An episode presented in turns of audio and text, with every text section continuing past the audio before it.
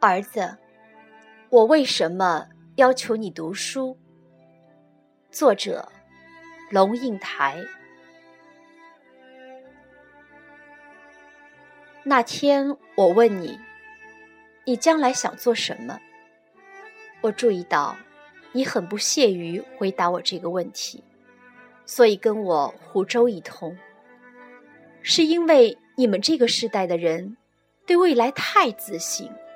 所以不屑于像我们这一代人年轻时一样，讲究勤勤恳恳，如履薄冰，还是其实你们对于未来太没信心，所以假装出一种嘲讽和狂妄的姿态，来闪避我的追问呢？我几乎要相信，你是在假装潇洒了。今天的青年人对于未来。潇洒的起来吗？法国年轻人在街头呼喊抗议的镜头，让全世界都震惊了。这不是上世纪六十年代的青年为浪漫的、抽象的革命理想上街呐喊，带着花环，抱着吉他唱歌。这是二十一世纪的青年为了自己的现实生计在烦恼，在挣扎。从我的二十一岁到你的二十一岁，人类的自杀率升高了百分之六十。你刻意闪避我的问题，是因为二十一岁的你，还在读大学的你，也感受到现实的压力了吧？从十八岁开始失业的画家，还记得我们在德国时遇见的那个画家提莫吗？他从小爱画画，在气氛自由、不讲究竞争和排名的德国教育系统里，他一会儿学做外语翻译，一会儿学做锁匠，一会儿学做木工。毕业后找不到工作，一年过去了，两年过去了，三年又过去了，现在应该是多少年了呢？我也不记得，但是。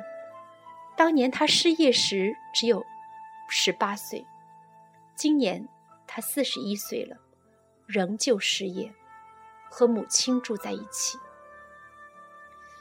没事儿的时候，他就坐在临街的窗口，画着长颈鹿。在他笔下，长颈鹿的脖子从巴士顶伸出来，穿过飞机场，走进一个正在放映电影的戏院。他睁着睫毛长长的大眼，盯着一个小孩骑三轮车。因为没有工作，所以他没能结婚，自然也没有小孩。事实上，他一直过着小孩的生活。可是他的母亲已经快八十岁了。我担不担心你将来变成提莫？老实说，是的，我也担心。把你当别人并不容易。我记得我们那晚在阳台上的谈话。你说：“妈，你要清楚的接受一个事实，就是你有一个极其平庸的儿子。”你坐在阳台的椅子里，背对着大海，手里点着一支烟，那是清晨三点。朋友。若看见你在我面前点烟，一定会用一种不可置信的眼光望向我。他怎么能在母亲面前抽烟？你又怎能容许儿子在你面前抽烟？我认真的想过这个问题。我不喜欢人家抽烟，因为我不喜欢烟的气味，更不喜欢我的儿子抽烟，因为抽烟。可能给他带来致命的肺癌。可是我的儿子已经二十一岁了，是一个独立自主的成人，是成人就得为他自己的行为负责，也为他自己的错误承担后果。一旦接受了这个逻辑，他决定抽烟，我要如何不准许呢？我有什么权利或权威来约束他呢？我看着你点烟，翘起腿，抽烟，吐出一团轻雾，恨不得把烟从你的嘴里拔出来丢向大海。可是我在心里对自己说：“请记住，你面前坐着一个成人，你得对他像对待天下所有其他成人一样。你不会把你朋友或一个陌生人嘴里的烟拔走，因此。”你就不能把眼前这个人嘴里的烟拔走？他早已不是你的孩子，他是一个别人。青年的成长是一件不容易的事儿，大家都知道。但是，要抱着你、护着你长大的母亲，学会放手，把你当某个程度的别人，也不容易呀。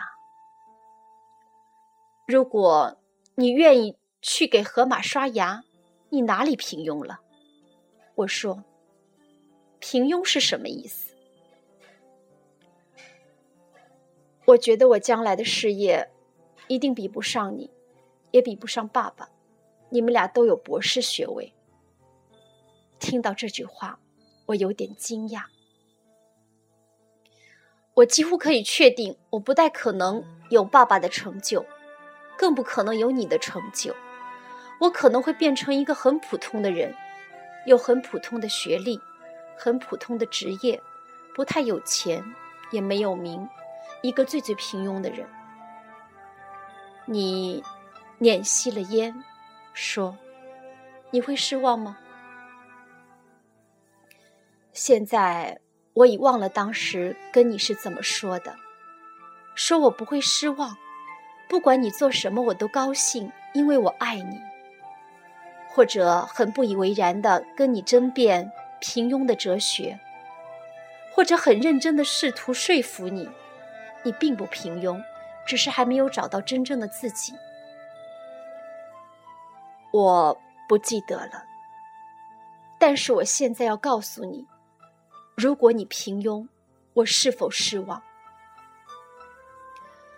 对我最重要的，不是你有否成就，而是你是否快乐。而在现代的生活架构里，什么样的工作比较可能给你快乐呢？第一，它给你意义，你的工作不把你绑架，让你做工作的俘虏。第二，它给你时间，容许你去充分的体验生活。至于金钱和名声，哪里是快乐的核心元素呢？假如横在你眼前的选择是到华尔街做银行经理，或者到动物园做照顾狮子、河马的管理员，而你是一个喜欢动物研究的人，我就完全不认为银行经理比较有成就，或者狮子、河马的管理员平庸。每天为钱的数字起伏而紧张而斗争，很可能不如每天给大象洗澡，给河马刷牙。当你的工作在你心目中有意义，你就有成就感；当你的工作给你时间，不剥夺你的生活，你就有尊严。成就感和尊严给你快乐。我怕你变成画长颈鹿的提莫。不是因为他没钱没名，而是因为他找不到意义。我要求你读书用功，不是因为我要你跟别人比成就，而是因为我希望你将来拥有更多选择的权利，选择有意义、有时间的工作，而不是被迫谋生。如果我们不是在跟别人比名比利，而只是在为自己找心灵安适之所在，那么连平庸这个词都不太有意义了。平庸是跟别人比，心灵的安适是跟自己比。千山万水走到最后，我们最终的负责对象还是自己二字。因此，你当然没有理由去跟你的上一代比，或者为了符合上一代对你的想象而活。同样的，抽烟不抽烟，你也得对自己去解释吧。